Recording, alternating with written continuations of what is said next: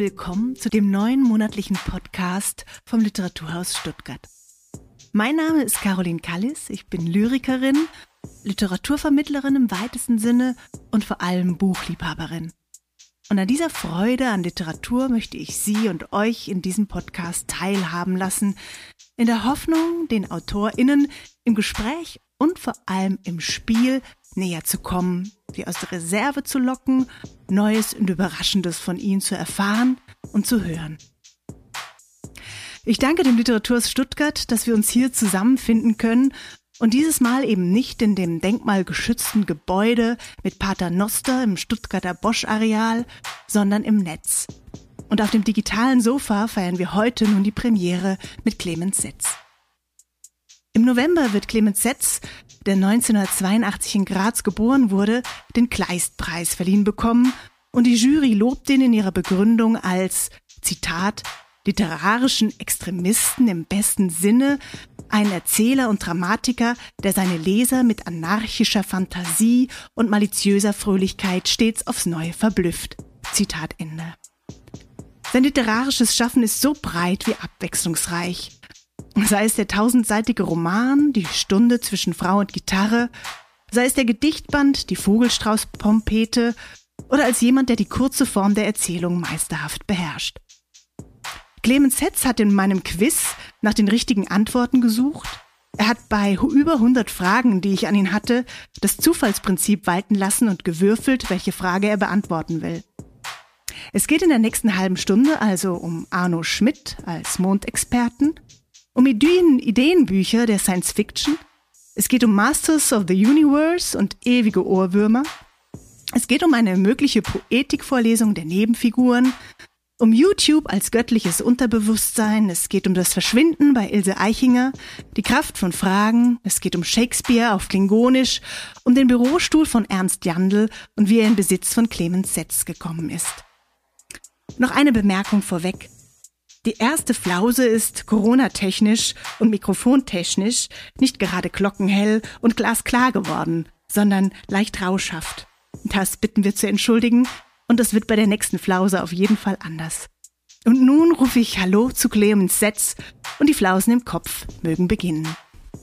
Hallo. Okay, Zitat. Eine Zeit lang hatten alle Mädchen schwarze Kreise statt der Augen gehabt. Und wem ist das? Arno Schmidt oder Stephen King? Hm, interessant, ja. Äh, ich habe den Satz noch nicht gelesen, glaube ich. Aber mhm. zumindest ist er noch nicht ich würde sagen Stephen King. Ha, Arno Schmidt. Ah. Ja, aus der Seelandschaft mit Pocahontas. Wirklich, tatsächlich. Also ich hab, das, das habe ich sogar vor vielen Jahren mal gelesen, aber ja, schade. Das ist doch, ne? Also dass das bei ja, Ich mag Wissensfragen gern. Ich, äh, äh, einen irren, irren guten Satz. Eine Zeit lang hatten alle Mädchen schwarze Kreise statt der Augen gehabt. Ja, ich habe mir das gleich jetzt so als ähm, ähm, pubertären Blick auf irgendwas. Ähm, das kann der Stephen King ja auch ganz gut. Er ist vielleicht weniger bildreich als der große Arno Schmidt. Aber äh, bei also Arno Schmidt, äh, das ist lustig, wie ähm, äh, man kann echt, also die, die Reaktion auf Arno Schmidt oder was man von ihm hält, äh, zeigt immer so ganz klar, äh, wo jemand gerade ist im Leben. wenn er halt sich interessiert, wenn er oder sie sich interessiert für Literatur, deutsche Literatur. Aber das scheint so eines der Dinge zu sein, die sich immer ganz krass ändern. Er ist, er ist nicht so eindeutig politisch besetzt. Also man weiß nicht, wo man ihn so einordnen soll. Und ähm, das erschwert das wahrscheinlich für viele schon mal. Und dann ist er auch so ganz ähm, wahnsinnig unterhaltsam, so dass man zuerst gar nicht sieht. Man liest, das, liest irgendeinen Text und denkt sich, ich lache die ganze Zeit, aber nein, das kann jetzt nicht intendiert sein oder ich, ich lese vielleicht undeutlich. Und, äh, und, aber der meint es doch gar nicht so. Es kann nicht sein, dass der der witzigste Schriftsteller der deutschen Sprache ist. Das ist doch Arno Schmidt, das ist doch der mit dem unlesbaren Buch. Ja, ja, nein, nein, er ist ja herrlich komisch. Ja, Eben, ja. Er ist für mich ist der witzigste. Ja. Aber ne, sicher nicht jedes Buch und manche sind auch wahnsinnig äh, ja, verquält und mhm. mühevoll ist, vielleicht späten, so Abend mit Gold dran, vielleicht ist es nicht so. Ah, das schon, doch, wie heißt das andere? Die, die Gelehrten, nein, mhm. die, Schule der Atheisten. Ja. Das meine ich, die Schule der Atheisten. Ja, ah, okay. Das ist so, so diese, diese sehr langen ähm, dialogischen Essays, auch ein bisschen steif. Aber sonst ist der oft so wahnsinnig komisch. Mhm. Aber das sehen die Leute nicht sofort, weil sie irgendwie glauben, was anderes in, in der Hand zu haben, nämlich hochexperimentelle Prosa. Ja, ich glaube, die Typografie ist natürlich erstmal auch. Es sieht ähm, so seltsam aus. Genau. Ja. ja, und das ist auch eine schöne Definition, auch wieder von Samuel Delaney. Ex experimental Writing ist what looks weird on the page. Also was seltsam aussieht, ist, das ist experimentell. Und das die, in der deutschen Literatur dann ähm, ist es Arno Schmidt. Das schaut einfach echt total mhm. seltsam aus. Mhm. Äh, aber es, es, ist es überhaupt. Es ist also vieles ist einfach äh, ja herrliche Mundart, Mundartpoesie oder ähm, auch ähm, seine Bild, Bildstärke. Und er ist natürlich auch ein Experte des Mondes, was ich als äh, als hasenartiges Wesen ja sehr sehr äh, schätze meistens, wenn jemand viel versteht vom Mond. Der Mond spielt eine große Rolle. Ist das sozusagen, also nur die, dieses, äh, die Begeisterung auch für Science Fiction, ist das äh, irgendwie oft auch diese philosophische Dimension oder einfach diese Wildheit an, an Fantasie, die auch mit dahinter steckt? Oder was ist so das, was, was dich daran so wahnsinnig begeistert? Ja, wann immer mir nach einem äh, Ideenbuch, einem Ideenroman ist, äh, greife ich eher nach Science Fiction. Das ist aber jetzt nicht so der ganz häufigste Fall. Ja. Äh, aber es stimmt, also die, es gibt nicht so viele Naturpoeten im Science-Fiction-Bereich. Die verlaufen sich da gar nicht so hin. Also das, die Gravitationszentren dort sind ein bisschen anders. Es zieht schon wirklich eher die ideenträchtigen Wesen an und die, die ähm, äh, Testläufe von Universen und solche Dinge gern versuchen. Ja. Es, ist, mhm. es, es ist eine manchmal ein bisschen zu ideendichte äh, Atmosphäre dort.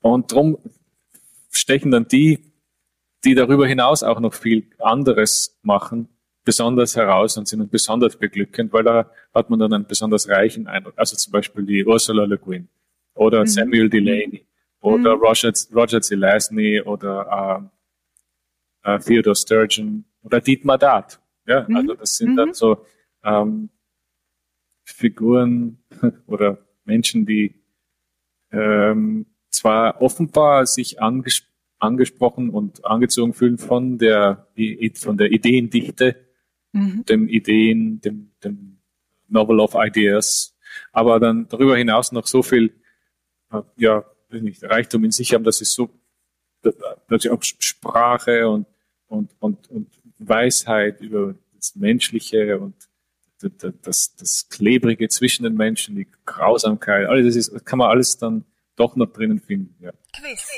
Ist das folgende Zitat aus äh, Charlotte Roachs Feuchtgebieten oder aus Clemens Setz Die Stunde zwischen Frau und Gitarre? Zitat. An anderen Tagen war sie richtig hochtourig unterwegs, schluckte den Saft von drei Männern und zwei Pisten ein wenig in ihren Mund, ein kurzer Strahl. Ja, das erinnert mich noch. Ja, das ist mein, mein Buch. das ist dein. Ja. Eindeutig, ne? Ja, also junge, junge Frau und sie hat äh, Abenteuer, aber die bleiben auch nicht, die sind nicht von Dauer, Gott sei Dank. Also es geht im mhm. Buch nicht Dauer. Mhm. Glaube ich so insgesamt vielleicht mal gezählt, weil die Leute auch so irritiert waren von den paar sechs Sätzen, die da drin stehen. Mhm. Ich glaube, es sind auf acht Seiten oder so von tausend stehen mhm. ganz, ganz schlimme. Also wenn, wenn man wenn man das nicht mag, ist man nicht ähm, in einer Dauerbeschallung da gar nicht. Es ist noch, es sind noch genug Seiten übrig. Ja, ja, genau. Es geht um ganz was anderes. Bei Charlotte Roach. Ein Bier drüber sprechen. Ja, ich könnte das gar nicht beantworten, weil ich habe dieses berühmte Buch von Frau Roach gar nicht gelesen. Ja, ich auch nicht, ehrlich ah, gesagt. Hab, äh, es ist äh, so ein Buch. So. Nee, aber es ist so ein Buch, über das hat man so viel gelesen, dass da dachte man, oder dachte ich, man muss es jetzt auch gar nicht mehr selber lesen. Vielleicht, ja, aber ähm, ich habe ihre Pardiologie ein bisschen angehört, den Podcast. Ja. ja. Ähm, fand das eigentlich am Anfang recht spannend und jetzt habe ich jetzt höre ich es nicht mehr, aber es war wirklich mal ja so Einblick in ihr Gespräch und so ein, mhm. So ein Projekt, wie, können wir unsere ja, ich weiß nicht genau, was das Projekt war, so halt öffnbar ist, die Beziehung oder so. Aber das war irgendwie interessant. Und manchmal war es auch richtig trist und traurig. Und das fand ich dann auch spannend, dass man das so hinkriegt als, mhm. äh, als Podcast. Das war einfach ja. mal richtig deprimierend zuzuhören. Dass ähm, man sich auch so offenbart letztendlich. Ja, oder dass sie das Gefühl Paar, haben, sie ja. möchten das jetzt. Also ich mhm. fand es gar nicht irgendwie unlauter oder unhübsch oder sowas, aber ich denke immer, wie, wie was denkt die Person gerade? Mhm. Und äh, dann dachte ich mir, ah ja, die, die wollen das jetzt gerade sagen, uns allen. Das fand ich dann so wahnsinnig so, mhm. so, ach, nein. Mhm. Aber ja, es, es, äh, es war echt interessant. Also sicher einer der interessantesten Podcasts auf Deutsch. Auf jeden ja Fall. so viele eigentlich. Nee.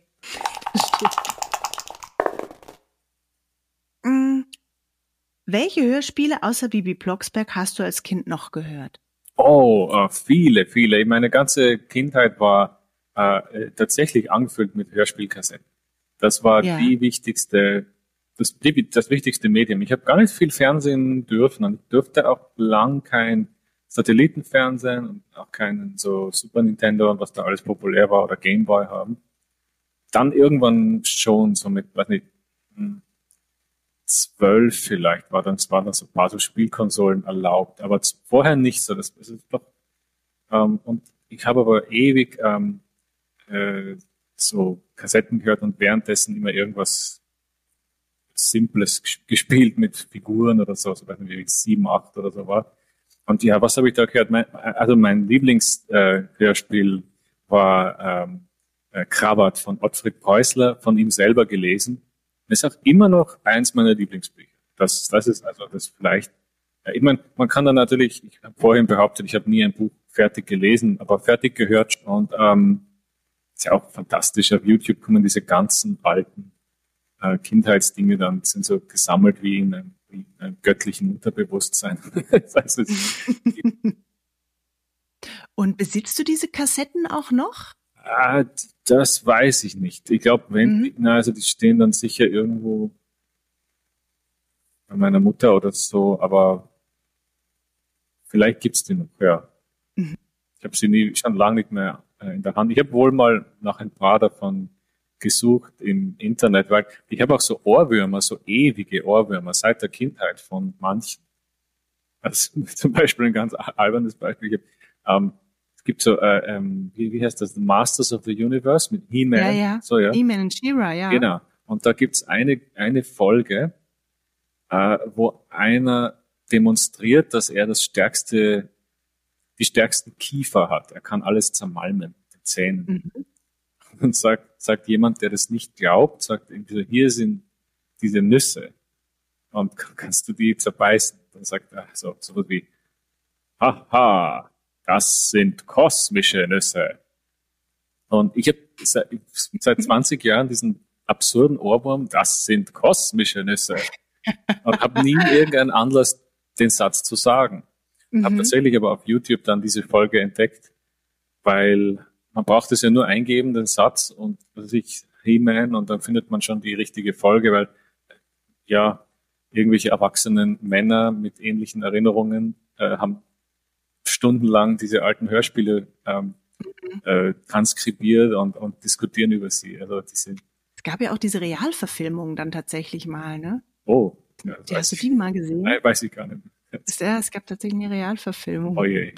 Aber gut, äh, ja, ähm, äh, die aber tatsächlich nicht äh, an, an das Zeichentrick äh, herangereicht hat. Also ich kenne es tatsächlich als Zeichentrickserie ähm, vor allem. Mein Bruder hatte auch diese He-Man-Figur.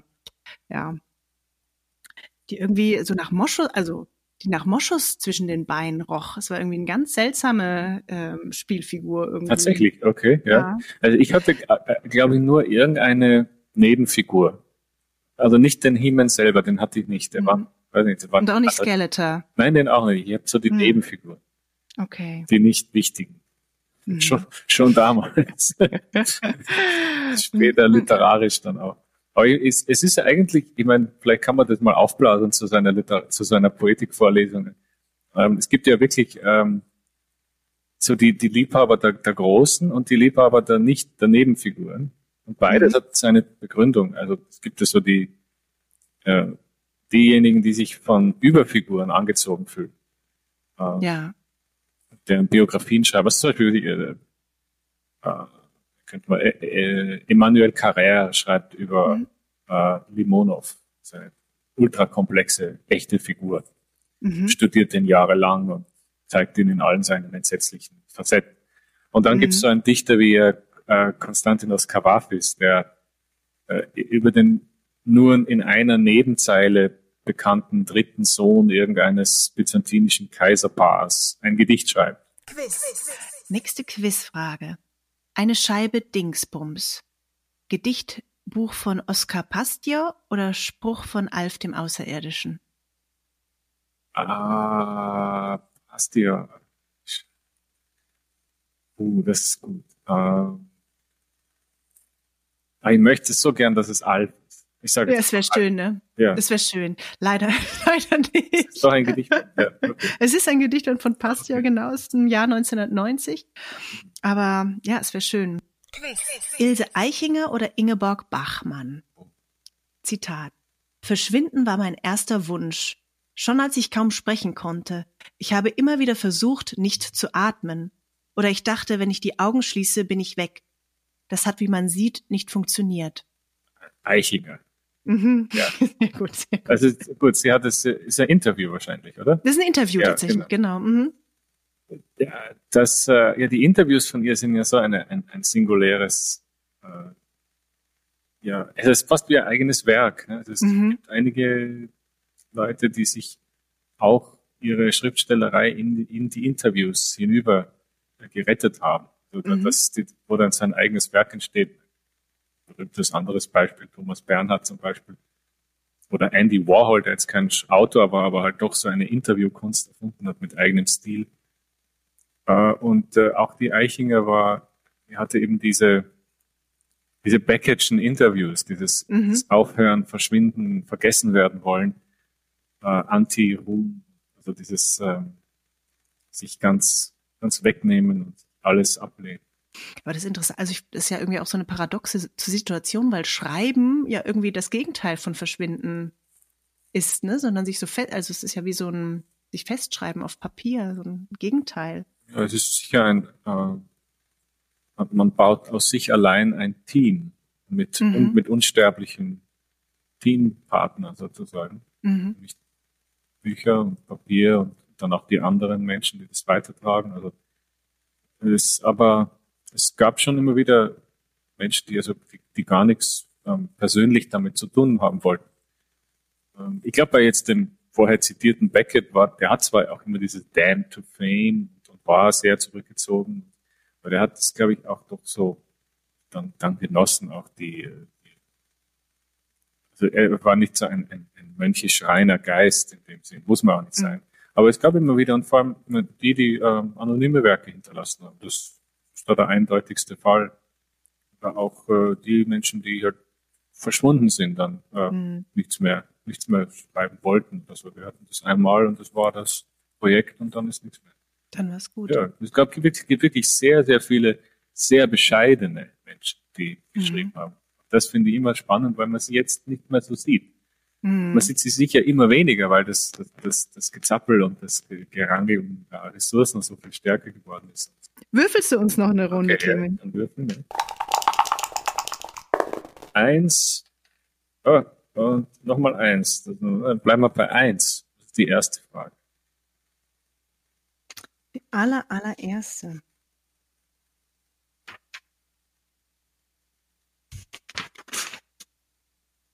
Ähm, was ist eigentlich das Interessante an einer Frage? Ja. Also wie gesagt, ich ähm, äh, auch da erkläre ich vielleicht nochmal ähm, äh, den Hintergrund der Frage, ähm, äh, dass ich also wie gesagt, so im, im Vorhinein mich so ein bisschen damit auseinandergesetzt habe, was ist eigentlich ein Interview, warum macht man das eigentlich, ne, auch mit dem Autoreninterview, ähm, wie kommt man da ins Gespräch, was gibt's da irgendwie auch schon wieder für theoretische äh, Ansätze hinten dran? Und was hat das alles so mit äh, ne, Inszenierung des eigenen Seins ähm, zusammen? Und ähm, auf der anderen Seite gibt es ja tatsächlich dann ähm, so etwas wie ein Roman in Fragen auch von Patchett äh, Pole. Ähm, also ne, es, es hat ja irgendwie so eine Frage, hat ja irgendwie eine totale äh, Kraft und und das Gute ist ja, dass man sozusagen den Ball auch dem anderen zuspielt. Ja, oder auch diese wahnsinnig, dieser wahnsinnige Erfolg von Max Frischs Fragebogen, so, ne? Also, Oh der sich stimmt, ja, ja, den ich ja in die äh, Ja. 50. Auflage oder so etwas zieht. Also, äh, oder auch, ne, so Fragebögen. Deswegen die Frage lautet, was ist eigentlich das Interessante für dich an einer Frage? Ich bin, äh, ja, die Frage ist äh, als Form natürlich äh, sehr intim. Also wenn man eine Frage gestellt bekommt, darf man vielleicht antworten. Ne? Das könnte man so Mhm. ganz anthropologisch irgendwie festlegen. Nicht Mhm. immer darf man antworten darin, wenn man Mhm. Fragen stellt, äh, wirklich live und äh, dann äh, ja, man möchte einfach äh, die Beteiligung von Menschen. Man möchte weniger allein sein, man möchte nicht Mhm. nicht mit seinem Kopf allein sein. Das ist die, Mhm. die Haltung eines Fragen. Bitte, ich brauche noch mehr Köpfe. Mhm. Und äh, das, das kann ja auch ein Text machen. Und dann fühlt man sich vielleicht als, als Leser oder Leserin äh, angesprochen, mehrvoll. Also, Mhm. ja. Und so ganz praktisch gefragt, also in, in dem Buch Bot, Gespräch ohne Autor, da ist ja zumindest schon mal klar, woher äh, die Antworten auf die Fragen äh, kommen, äh, nämlich aus deinem Tagebuch. Ähm, aber tatsächlich, woher kommen eigentlich die Fragen in dem Ja. Buch? Oh, das, das ist leicht beantwortbar. Das, die kommen Ja. von äh, Angelika Klammer. Das ist eine Lektorin und auch ähm, äh, ja eine, eine, kann man das nennen, eine Interviewerin. Also es, zumindest ist das eine ihrer. Sie macht das gern, glaube ich. Und Mhm. Ja. sie macht auch Bücher daraus oft.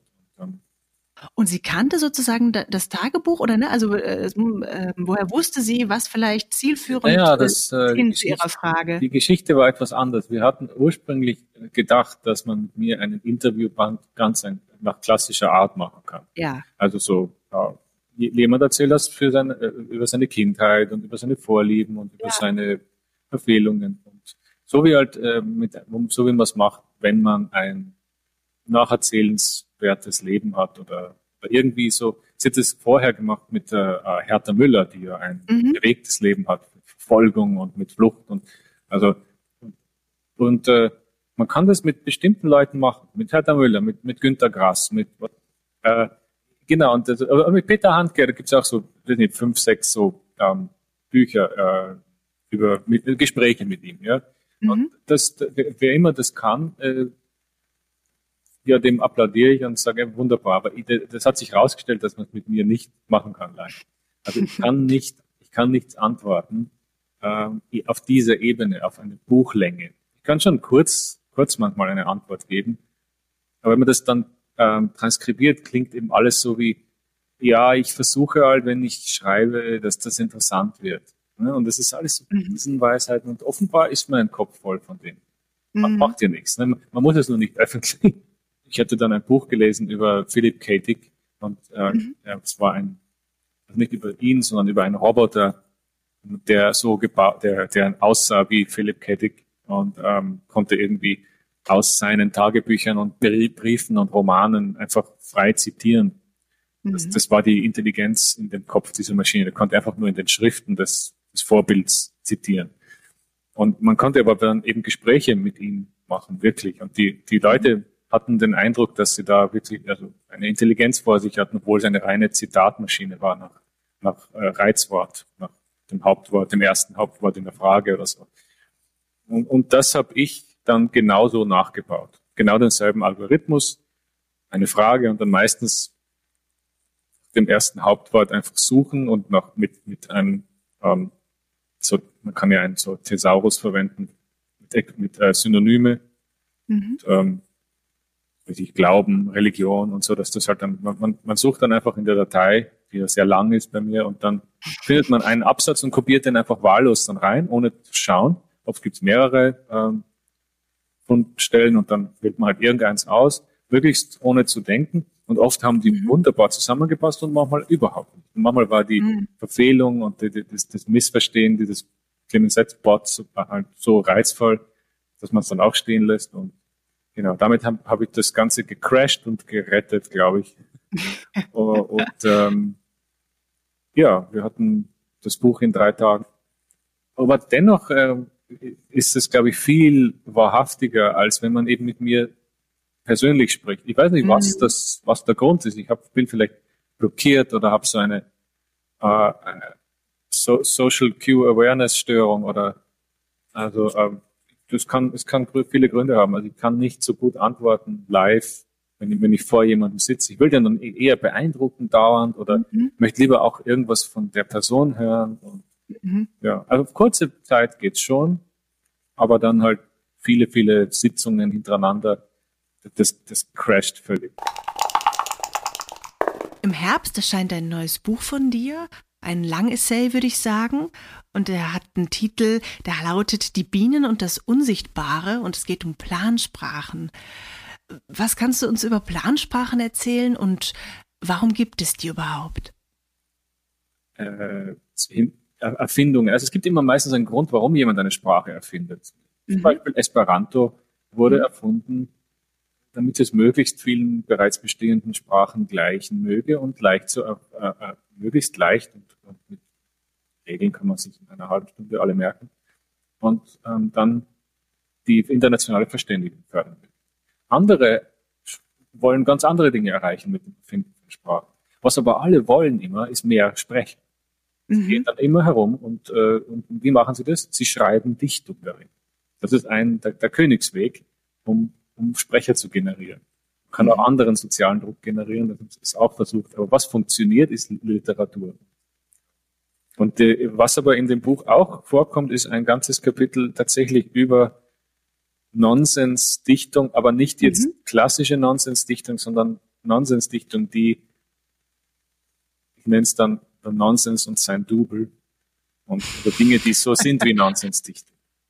Also zum Beispiel äh, die Gedichte von äh, meiner großen Helden Oscar Pastior, mhm. den ich lang nicht verstanden habe. Ich habe immer gedacht, das ist halt so, keine Ahnung, so irgendwas, so Spielerei. Ja. So ein Ernst Jandl, aber mit einer anderen Mundart, die mir nicht so nahe liegt. Mhm. Aber äh, diese Gedichte aus der krimgotische Fächer, mhm. ist, äh, die Ballade vom defekten Kabel zum Beispiel, das ist mhm. Kaul kann es nicht so. Und mhm. die anderen Kapitel handeln von berühmten, nicht berühmten, von, von großen äh, und interessanten Projekten wie ähm, Volapük, ähm, Esperanto und vor allem Bliss Symbolics, was mhm. wahrscheinlich die dramatischste und bislang unbekannteste und auch irgendwie verfilmenswerteste Story. Das ist so ein, eine Oper, eine bizarre. Und auch ein Kapitel über H.C. Artmann und seine Versuche, die, das Piktische wieder zu erfinden und ähm, mhm. auch in Fantasiewalisisch zu schreiben. Die interessanten Übersetzungsversuche, die es da gibt sogar. Das, die, das ist halt Sachen, die völlig abwegig sind. Das hat ja. ähm, Flügel, weil es ist so ein, ein gigantischer Kontinent, auch die ganze Esperanto-Literatur. Ich habe Esperanto gelernt und kann jetzt also äh, Romane lesen und es gibt so wahnsinnig viele und es gibt, gibt mhm. Genies der Weltliteratur, die mhm. nur, in Esperanto schreiben und die kaum übersetzt mhm. irgendwo werden, oder mhm. ganz so als kuriose Neben, Nebensätze in irgendwelchen ähm, Dingen da so erwähnt werden. Und ähm, so wie ein, ein, eine Schriftstellerin, die lebt noch, heißt so Spomenka äh, Stimetz.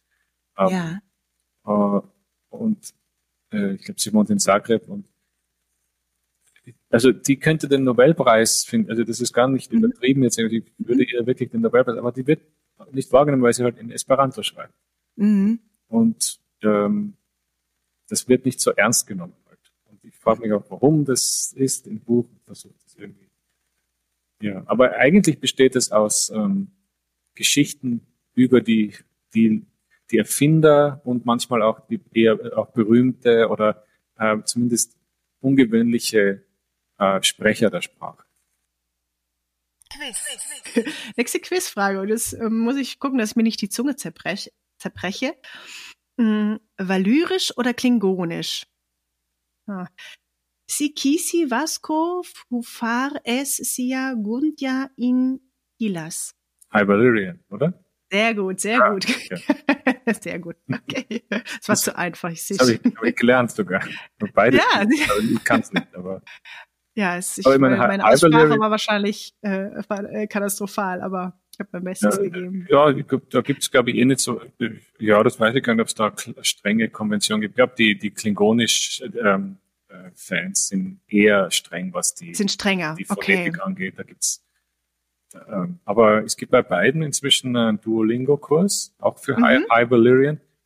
Und ähm, das ist eh ziemlich ähm, ja fast wie eine romanische Sprache ein bisschen. Also es hat ähm, es hat natürlich so spezielle äh, Formen, die hineinprogrammiert sind. In meinem Buch geht es auch ein bisschen darum, dass beim nächsten. Äh, also die, die, die Lust, ein lustiges Beispiel ist, dass der George R. R. Martin hat sich äh, nicht die Mühe gemacht, eine ganze Sprache zu, äh, äh, zu erfinden. Mhm. Er hat zwar mhm. die doppelte R von Tolkien übernommen, aber dann einfach, er hat so ein paar so echt cool klingende Phrasen eingebaut. Zum Beispiel Valar Morgulis, alle mhm. men, all men must die, also alle mhm. Männer müssen sterben. Äh, und äh, der, ähm, der ist äh, Peterson, glaube ich, der das, der die Sprache dann entwickelt hat für die für die Fernsehserie. Ja. Ähm, das Buch habe ich auch gelesen, The Art of Language Invention. Mhm. Äh, vergnüglich, aber ein bisschen zu self-congratulatory, aber mhm. okay. Äh, der, der hatte eben diesen, diesen rund um dieses eine Zitat ein, ein ganzes, eine ganze Grammatik dann erfunden. Zum Beispiel mhm. nämlich einen, einen Allmehrheits, Mehrzahlenfall, also für alle, nicht nur viele, sondern alle Wesen. Mhm. Also nicht sagst Katze und Katzen, sondern halt Katzar und hast alle Katzen. Mhm. Ah, okay. und der Valar ist äh, eben die, Mehr, die Mehrheitsform für alle. Ausnahmslos mhm. alle Männer. Der Valar ist der Mann. Mhm. Und, äh, und äh, also das, das finde ich interessant, wenn man da so kleine Schnipsel zugespielt bekommt. Rein mhm. phonetische Poesie, einfach die so, mhm. also nach Fantasy und cool klingt. Ja. Und dann mu musst du da drum eine echte funktionierende Sprache bauen, das dann auch wieder niemand überprüft, außer mhm. ein paar Fans. Und dann ja. in der Folge, wenn es berühmt genug wird, dass man vorher aber nicht wissen kann, die, die es dann wirklich lernen. Ja. Das ist halt sehr, eine sehr unterbrochene, paradoxe ähm, äh, Projektsituation, um es mal mhm. technisch auszudrücken. Ja. Mhm. Also das ist dieses, äh, ja, aber äh, ähm, ich glaube, jeder erkennt Klingonisch. ja, so wahrscheinlich, ja, ja. Ist ein härterer Klang in der ja. Sprache auch. Hm? Ja, viel, viel Fauchlaute. Und, mhm. äh, äh, also zum Beispiel das Wort Klingonisch heißt nicht, oder Klingon, ich weiß, ich kann das nicht gut, aber heißt nicht Klingon, sondern Klingon, also mit seinem mhm. TL, aber sehr behaucht in der Kehle. Mhm. Mhm. Und allein da fängt es schon an. Sehr viel so. Aber mhm.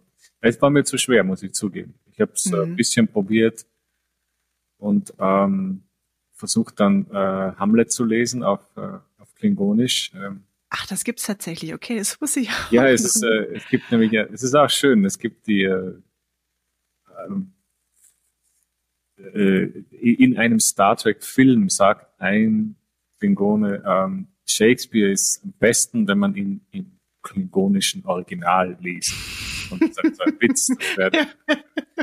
Aber dann haben die das ernst genommen und haben halt haben dieses Hamlet genommen und haben es zweisprachig gedruckt mhm. Englisch und mhm. im Original Klingonisch und dann die englische Übersetzung so kommentiert, als wäre sie nur eine ungenaue Approximation des Originals und aufgrund welcher ähm, mit, mit wahnsinnig vielen Anmerkungen hin, mhm. ähm, so welche ähm, kulturellen Inkongruenzen dafür verantwortlich sind, dass wir jetzt das so ausdrücken Großartig. müssen. Also es ist eine wirklich glorreiche und sehr vergnügliche Abwertung Shakespeares und äh, Oh, ja, das, äh, das, das hat auch so ein kleines Kapitelchen, ah, ne, so eine Betrachtung in dem Buch. Quiz. Könnte dir noch anbieten, entweder Friederike Mayrücker oder Ernst Jandl oder Katrin Passig oder und, und Sascha Lobo. Welche hättest du denn gerne noch zum Schluss? Ja, meine Lieblingsdichterin überhaupt auf der Welt ist äh, Mayrücker. Also mhm.